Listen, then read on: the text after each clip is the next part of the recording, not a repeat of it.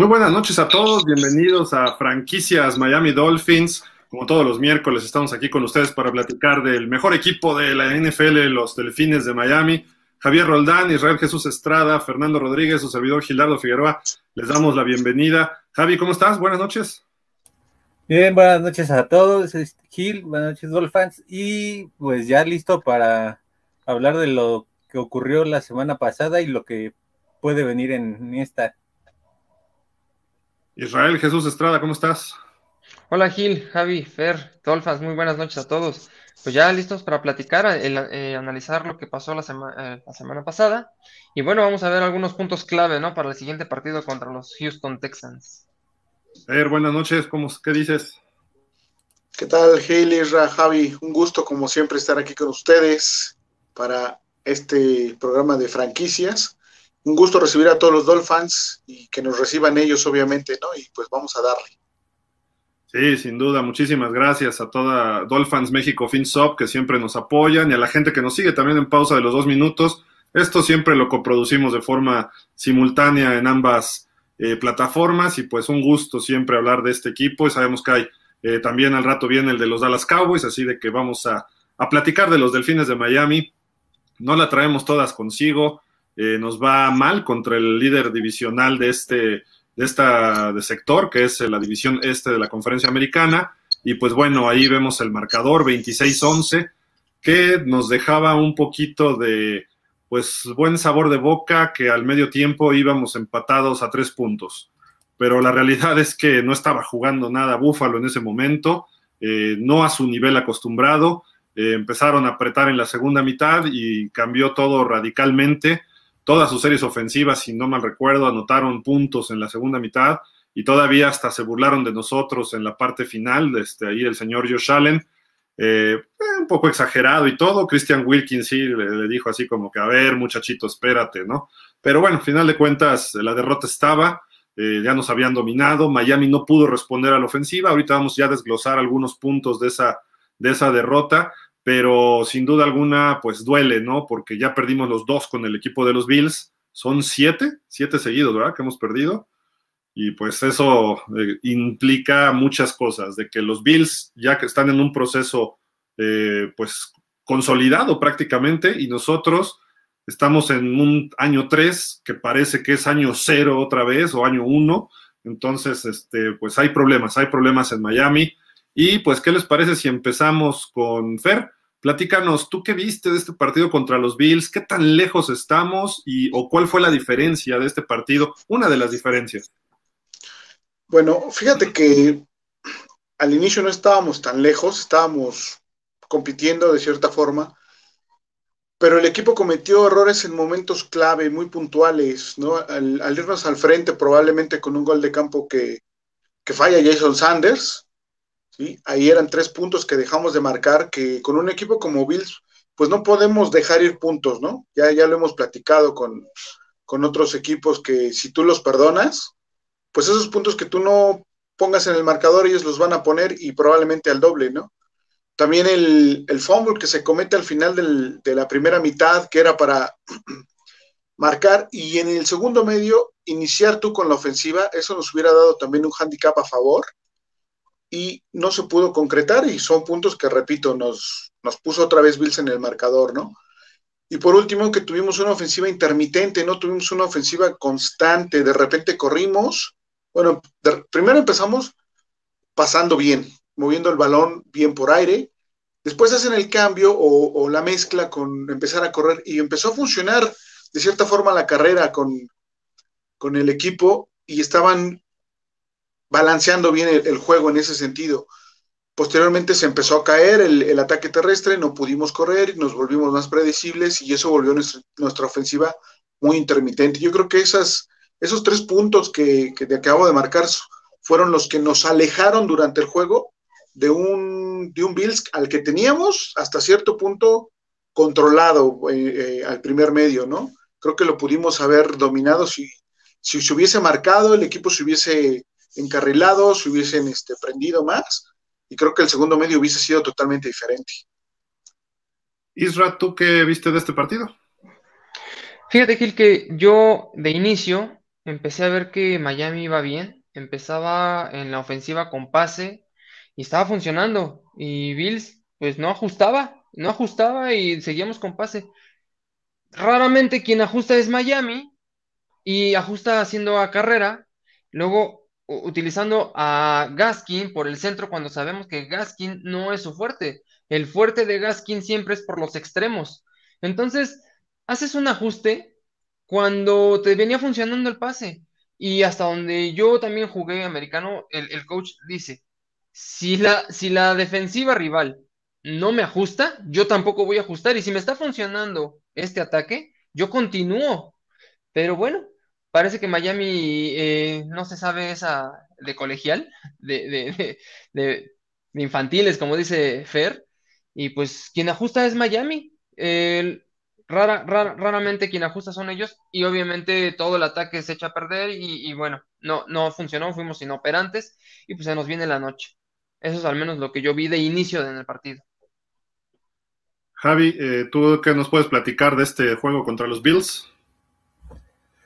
Pues aquí este, lo que yo noté fue este, dos equipos en las dos mitades del partido. ¿A qué me refiero? A que la en la primera mitad la defensiva jugó muy bien y pudo contener a la ofensiva de Bills en solo tres puntos, gracias a las coberturas y a la presión que se le estaba metiendo en ocasiones a Allen. Pero en la segunda mitad el equipo se cayó otra vez por el agotamiento de la defensa y terminaste con un déficit de menos 15 puntos, que al final es la diferencia en el marcador final y pues ahí se refleja que el equipo a la ofensiva no fue capaz de este, ni de cerrar bien la primera mitad ni de iniciar bien la segunda mitad cuando recibiste el balón. Entonces, ahí es un detalle que quizá eso, mientras no respalde la defensa, el equipo siempre se va a caer.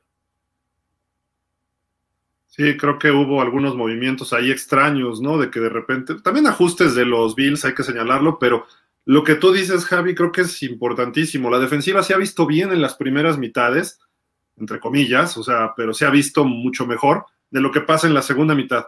Y eso yo, yo atribuyo algo, y ustedes me dirán si están en lo, si están, estoy en lo correcto o, han visto lo mismo, mejor dicho.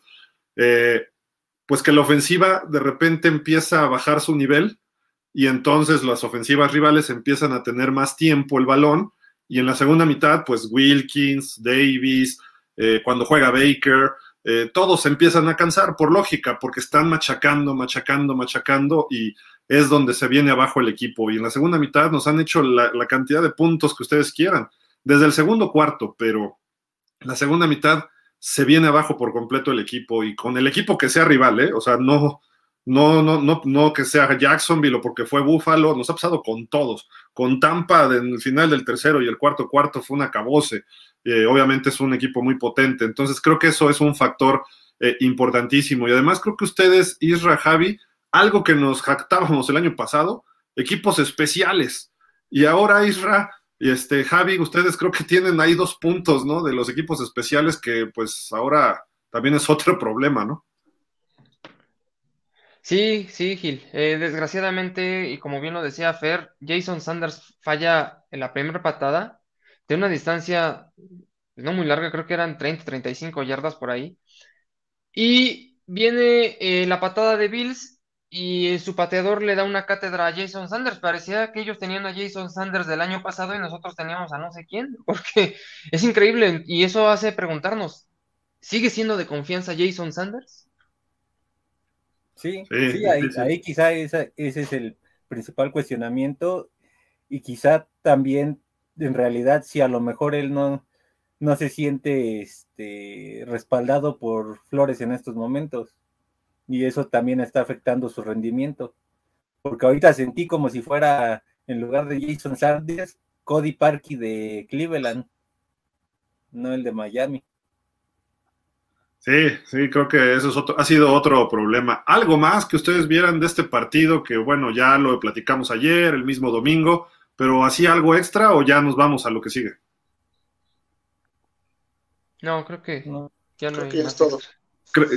Yo nada más si quiero, perdón, quiero agregar un poquito. Creo que Tua tuvo un partido aceptable para una defensiva tan, tan importante, ¿no? Como la de los Bills, que era la número uno.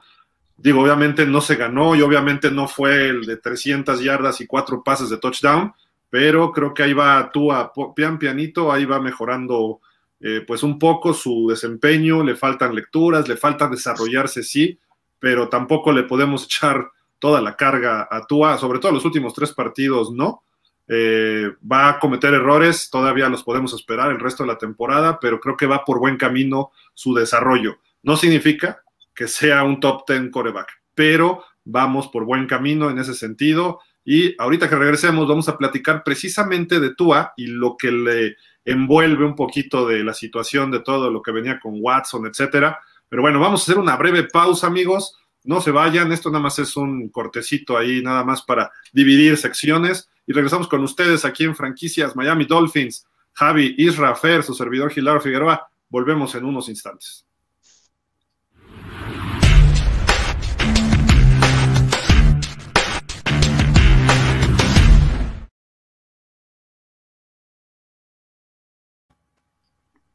Así rápidamente ya estamos aquí con ustedes y pues eh, hoy habló Tua, ¿no, Isra? ¿Qué, dijo Tua hoy en una conferencia pues habitual, ¿no? Un coreback siempre habla cada semana con los medios. Sí, Gil, justamente eh, tiene prensa Tua y pues le preguntan, ¿no? De, inicio le preguntan, ¿cómo te sientes eh, de que ya terminó el deadline y no se dio este trade por Deshaun Watson, ¿no? Y bueno, él contesta que se siente bien, que a final de cuentas este, eso es lo que le habían manejado y él confiaba en las palabras del coach. Eh, adentran también un poquito de la situación de Henry Rocks, ya que fue su, compañero en Alabama, de hecho fue creo que sus principales receptores. Y bueno, dice que, lamenta mucho su situación, que cada quien es líder de sus propias decisiones de vida. Y bueno, pues Henry Rocks hoy está pasándola eh, mal debido, derivado de sus decisiones, que él apoya mucho a su familia y que bueno, eh, pues sus condolencias por, la situación que está pasando Henry Rocks, ¿no? Le preguntan también eh, cómo, se, cómo sigue de sus costillas, de, la fractura que tuvo, él dice que ya se siente bastante bien, ha, tenido un poco todavía de, molestias, pero ya prácticamente él se siente al 100%. Eh, y por último, también le preguntan con todo esto de lo de Sean Watson, y dice, bueno, ¿cómo es tu relación hoy con el coach Flores? Y él responde, no, bueno, no, el coach Flo siempre fue transparente conmigo, siempre me dijo lo que iba a pasar, siempre tiene políticas de puertas abiertas conmigo y con todos los jugadores, y eh, yo estoy muy bien con él. Y por último le dicen, bueno, ¿y cómo te sientes con la en la organización de los delfines? Y él dice que, pues contesta así como que, pues estoy aquí, ¿no? O sea, dando a entender. ¿No dijo bien? No, no dijo bien. Dijo, estoy aquí y creo que eso es lo, más importante y eso habla por sí solo. entonces, yo les compartía el video justamente también en el grupo y, yo lo que pude notar de Tua, más allá de lo que él contestó y todo, sí ves un Tua un poco eh, serio, no tan a gusto. Esperemos que esto no afecte a lo largo de, del camino. Fer, de todo esto, ¿qué podemos sacar de que no se hizo el trade con Watson, de la situación de Tua, eh, cómo quedaron parados Flores, Greer, Ross, eh, etcétera? Bueno, de, cómo quedaron parados, empezamos por ahí. Este, quedaron mal parados, obviamente, por cómo lo, cómo lo manejaron, tanto Greer como Flores, e incluso este, Ross, ¿no? Entendemos que la liga tiene sus políticas y que no, no se puede hablar mucho o no tienes tiempo para hablar de qué vas o qué no vas a hacer, ¿no? Pero entre líneas como head coach puedes dar a entender cómo son las cosas. ¿Para qué? Para que tus jugadores estén tranquilos, aunque tú manifiesta que la política es de puertas abiertas, me parece que lo manejaron mal, ¿no? Y creo que Tua lo sabe tú estás siendo políticamente correcto en sus declaraciones de hoy, te está tratando de ser lo más profesional posible, cosa que hay que reconocerle porque probablemente otro jugador hubiese estallado, ¿no? Y no estaría, este, a lo mejor con disposición que está teniendo con el equipo, ¿no? Creo que eso es lo que yo rescataría, este, del lado de Tua, ¿no? ¿Que esto lo va a fortalecer? Sí, totalmente. tanto mental como políticamente, para saber cómo se va a manejar en un futuro, ya sea aquí o en otro equipo. ¿no? Creo que él debe de sacar lo positivo de todo esto y le va a dar tranquilidad a la institución en el sentido de que ya no va a estar ese rumor ahorita por lo menos y el encargado de, que ese rumor de plano desaparezca, pues es él. Él tiene que hacer muy buenas actuaciones para que eso se vaya disipando cada vez más. Si tenemos actuaciones regulares o malas, va a estar ahí, va a estar ahí siempre eso de, pues probablemente llegue Dishon o va a llegar X o Y o Z, ¿sí? Entonces, tú es el que se debe de encargar de, eliminar de una vez por todas esa situación, ¿no? Yo, yo veo esos dos escenarios, básicamente. Y fíjate que, nada más complementando también lo de Fer, lo, mío, anterior, le preguntan también cómo, cómo, cómo se siente y cómo se ve en la organización de los Miami Dolphins, y él dice, Tua simplemente contesta, yo quiero ganar. Así, seco y yo quiero ganar. Yo estoy aquí para ganar. Por lo que se ve está difícil, ¿no? Que siga ganando en Miami. Digo, quizá lo que resta de la temporada puede encontrar victorias, pero creo que lo que está contestando está dejando el mensaje claro. Si no ganamos aquí con Miami, yo me voy a donde vaya a ganar, ¿no? Entonces, sí. Javi, ¿tú qué opinas de toda esta situación? A ti que te tachan todo el mundo de ser antitúa. pues ahorita tiene todo para demostrar que, que puede llegar a ser ese coreback franquicia que necesita Miami, porque por lo menos durante mes y medio, dos meses, vas a tener la seguridad de ser el coreback número uno de Miami y entonces ahí tiene que, que audicionar para los 32 equipos, porque con eso igual y convence a Ross, a Flores o al próximo head coach que venga si los resultados no, no mejoran en lo que resta de temporada. Entonces, si él empieza a crecer, va a ser bueno para él y para que el equipo se convenza de que puede dar algo. Si no, pues la verdad, este será mejor que le pase lo mismo que a Tannehill, busque nuevos aires y, y este y ojalá a nosotros nos llegara Watson, pero como se ve la situación, quién sabe. Quién sabe, eso sí está, va para largo y pues mal manejado por Miami, es el resumen. Tua va a crecer, Tua va a tener sus oportunidades, va a ser el coreback los próximos, son nueve, ¿verdad? Nos faltan nueve juegos. Este, pues tiene nueve tryouts distintos, ¿no? Para demostrar que él es el coreback en Miami, ya lo dijo Javi, ¿no? Y si no es Miami, para que lo vean los demás coaches y gerentes generales. Y el muchacho, le, deseamos lo mejor, ojalá y fuera en Miami, pues, eh, para que, pues, si él le va bien, le va a ir bien a Miami a largo plazo, no tanto a corto, porque capaz de que mejora muchísimo Tua y Miami sigue perdiendo y Miami sigue viéndose mal, pero Tua va a seguir mejorando, me queda claro. Y esperemos que la línea ofensiva lo proteja y que lo veamos los nueve juegos porque Tua también es muy frágil y esperemos que no venga otra lesión, porque entonces sí, eh, ahí sí, como se dice vulgarmente, la puerca torció el rabo, ¿no? Esperemos que no ocurra esta, esta situación. Y Fer, tú nos ibas a comentar otra noticia, ¿no? De cómo estaba, el reporte de lesionados, ¿no? Era. Sí, es correcto, Gil. Este, están cuestionables eh, Parker, Tua aparece cuestionable por una inflamación en, en un dedo de la mano izquierda. Al parecer te, tiene un golpe. Parece ser que no es de gravedad.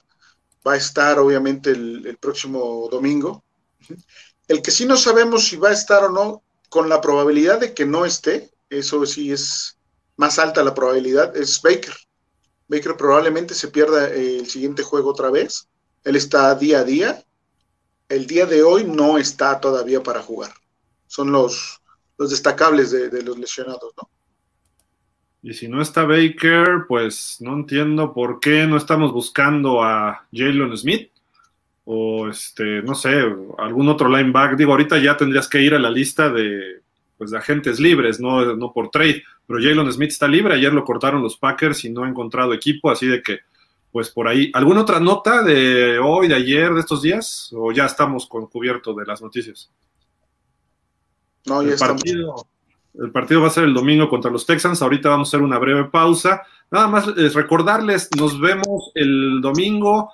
Eh, un poquito antes de las 12 en Buffalo Wild Wings, Acora Delta, y es donde Dolphins México FinSop eh, tenemos nuestro hogar desde hace dos años, antes de la pandemia, y pues eh, los recibimos ahí con mucho gusto. Recuerden, si somos 10 o más, hay un 15% de descuento.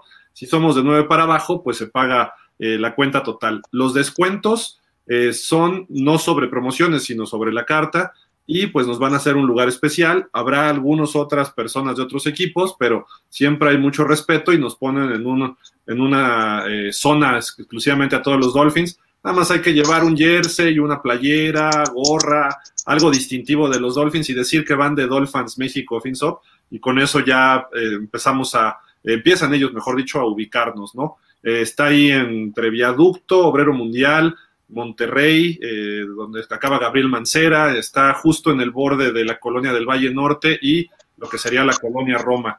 No es Plaza Delta, eso está sobre eh, Cuauhtémoc, esto es sobre Gabriel Mancera, un poquito más hacia Insurgentes, y está antes de cruzar Insurgentes de sur a norte, así de que se ve ahí desde la calle el Buffalo Wild Wings, eh, pues ahí nos vemos, y no solo este domingo, sino el jueves que entra el partido contra los Ravens también ahí pues este, creo que nos vamos a poder ver mucho más de nosotros eh, próximamente en ese Buffalo Wild Wings. Y además hay sorpresas que vienen próximamente también con pausa de los dos minutos. Eh, no se las pierdan, les vamos a estar informando. Ya durante este mes vamos a tener bastantes, bastantes cuestiones ahí que, que compartirles a todos ustedes. Pues bueno, vamos a una pausa y regresamos para platicar ya del juego contra los Texans, que pues aunque parece fácil, cuidado, cuidado, porque es el coco de los Dolphins, este equipo de los Texans. Solo una victoria históricamente. ¿eh? Vamos a una pausa antes de llorar y luego regresamos con ustedes.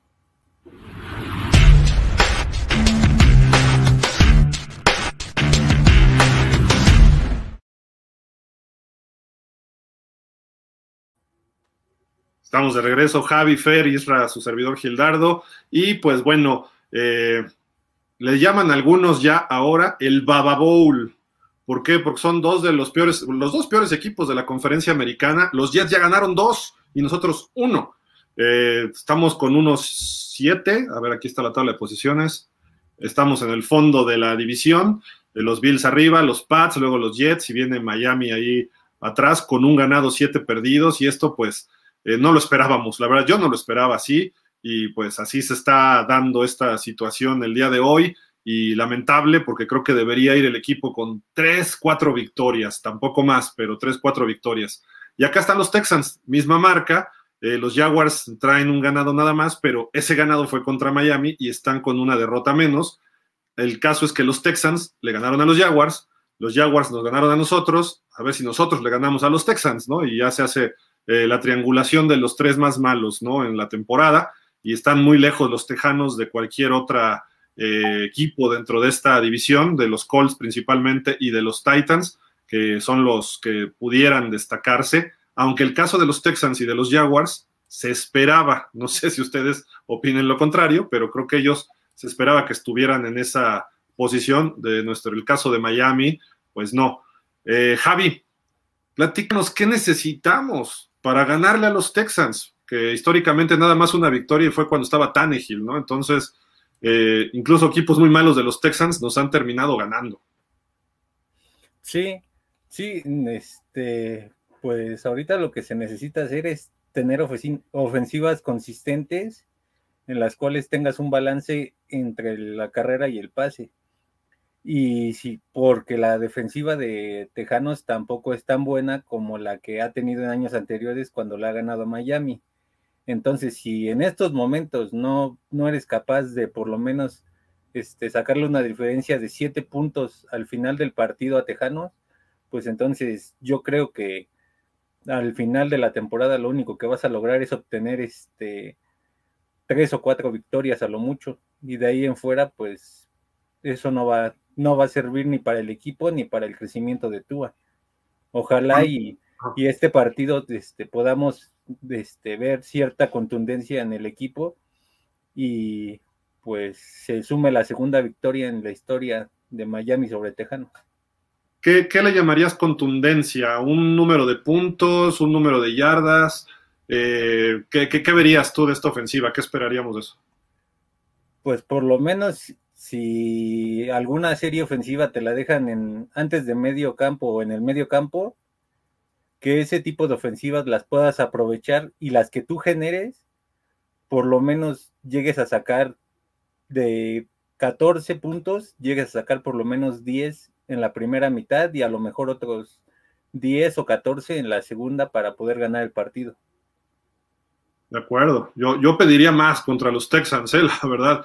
Yo esperaría un juego de 30 puntos para Miami, pero eh, pues Isra, ¿tú qué tienes que platicar de esta ofensiva, de Tua o algo más? Pues yo creo que también una de las claves, Gil, y derivado de toda esta novela llamada de Sean Watson, es que Tua forje ese carácter y bueno, que se crezca, ¿no?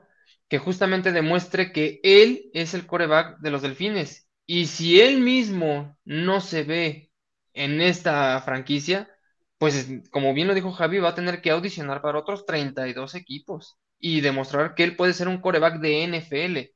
Porque también, ahora, si él demuestra que él es ese coreback, pues ahora va a venirle el trabajo de Chris Greer de convencerlo para que se quede, porque también la relación entre, tú y Chris Greer creo que hoy se ha visto fracturada, porque Chris Greer eh, ya ha aceptado a los medios que sí fue a buscar a Deshaun Watson, que es parte de su trabajo como general manager y que, bueno, no es nada personal con Tua, simplemente él está haciendo su trabajo. A final de cuentas, creo que eso no va a ser muy bien, visto por Tua, ni por ningún otro coreback sería bien visto esa parte. Entonces, si Tua demuestra que es ese coreback, pues va a tener que entrar la, el general manager, ya sea Chris Greer o el que esté en su momento, y convencerlo para que se quede justamente con los Miami Dolphins. Como que se lavó las manos Chris Greer, ¿se te hace? Un poco, sí. Normalmente es más callado y ahora sí habló, ¿no? Y ahora sí dijo, sí, sí, lo busqué. Ah, pues todos lo sabemos, o sea, no te quedaba de otra, ¿no? Así es. Híjole, ni hablar, pues qué, qué, mal lo que está pasando en Miami en ese sentido. Fer, ¿tú qué tienes? ¿Tienes algo de la defensa ahí que podamos ver? Este, sí, Gil, pero bueno, nada más pues redondeando lo de Isra. Pero Chris dijo que él confía en Tua, ¿no? Entonces, bueno, le creeremos. Pero no confía en sus palabras. es, tan ilógico, pero en fin. Vamos, o sea, sí confía en Tua, pero no confía en Tua. Eh, básicamente. Sí, o sea, ya, sin, sin, comentarios sobre el señor Grier. Este sí, eh, yo considero que la defensa debe ser agresiva todo el tiempo. Sí, vamos a tener un coreback novato enfrente. Hay que ir por él. Sí, la defensiva debe de recuperar balones, ya sea fombleándolos, bueno, que provoque el fumble o que logre las intercepciones, ¿no? ¿Para qué? Para lograr esas buenas situaciones de campo con las que mencionaba Javi, ¿no? Que hay que aprovecharlas. Bueno, para poderlas aprovechar esas situaciones, hay que generarlas primero y obtenerlas ya sea mediante balones recuperados o este, el fútbol complementario de, los equipos especiales con, buenas patadas cuando se tenga que despejar o buenas patadas de salida, ¿no? Para evitar que, que, este, que la ofensiva de Texans entre en ritmo y que nos, nos avancen hacia, hacia nuestro campo, ¿no? Creo que es importante que hoy más que nunca logren un tres y fuera muchas veces. Que, que sea inoperante esa ofensiva de Texans, que nuestra defensa juegue a lo que sabe jugar, al nivel que sabe jugar, importante que retomen ese, ese, este, esa marcación personal con un coreback novato. Creo que está de cierta forma sencillo hacer este, una marcación personal en el perímetro. ¿Para qué? Para tener más gente, repito, presionando y que obtengamos balones pronto. Sí, creo que eso es importante ver ya una primera, un primer partido por parte de la defensiva de Miami donde se vea algo del año pasado, esa generación de fumbles, intercepciones, presión al coreback. El año pasado fuimos el equipo número uno recuperando balones, el que más intercepciones tuvimos, si no mal recuerdo, y este año la defensiva es la peor de la NFL en yardas, más de 400 yardas por juego. Aquí se llevaba buena marca de 100 yardas, una cosa así a penitas arriba de Búfalo a la primera mitad. Contra los Texans esperaríamos que no tengan más de 200 yardas o que tengan 200 yardas máximo en todo el partido y empezar a despertar. ¿no? Si no juega Baker, creo que es un problema, pero no se vio tan mal el equipo sin él en Búfalo, así de que será importante eh, por ahí checar esta situación. Y hablando del año pasado, Isra, tú tenías por ahí un comentario, ¿no? De la defensiva del año pasado. Sí, sí, Gil. Creo que también otra de las claves en este partido. Antes de, mencionar esta clave, le preguntan a Brian Flores, bueno, ¿cómo le hiciste para contener a una de las defensas número uno de toda la liga, no? Y él responde, bueno, pues lo que hice fue eh, hacer cosas que veníamos haciendo el año pasado. ¿Y qué es lo que venían haciendo el año pasado? De antemano, todo, todo lo que han armado a la defensa son jugadores que su fortaleza es la cobertura hombre a hombre. Y de repente cambian por zona. Entonces, una de las claves para este partido es que la defensiva regrese a marcar hombre a hombre y no estén experimentando con coberturas por zona. Creo que eso va a ser una de las claves muy importantes para este partido contra Tejanos. ¿Tú crees que Miami tenga el material para cubrir hombre a hombre a cualquier equipo? Houston obviamente es un poco menor, ¿no? Definitivamente, Gil, definitivamente lo demostraron la, la, temporada anterior y lo demostraron justamente este partido contra los Buffalo Bills. Entonces, claro que hay material. ¿Algún otro detalle para este partido del próximo domingo que quieran agregar ustedes? No, Gil, creo que no. No. Pues, ¿qué les parece si leemos? Hay varios comentarios ya, muchísimas gracias. Acuérdense que leemos unos cuantos y dice acá Rodrigo Fernando Plasencia. Las segundas mitades los rivales hacen ajustes perdón, y nosotros nos dormimos y nos llevan. De acuerdo, saludos a Rafa Rangel, dice Kilay. Tenemos tan mala suerte que capaz que los Texans activan a Deshaun Watson y nos ganan. Imagínate, Kilay, no, no. Dice Rubén Jesús Gerardo Cuadrilla. Herbert se ve mucho mejor. No he visto a Love, pero creo que hasta Love sería mejor coreback que Tua. No tiene movilidad y no tiene mentalidad ganadora, mucho menos líder de equipo con sus declaraciones. Ah, de repente acá, ah, ok. Eh, Emanuel Ramírez nos dice, ¿qué olema? ¿Cómo estás? Saludos a todos, buenas noches. Dependiendo de cómo termine la temporada, Tua se ve un progreso. Flores lamentablemente hace lento su desarrollo.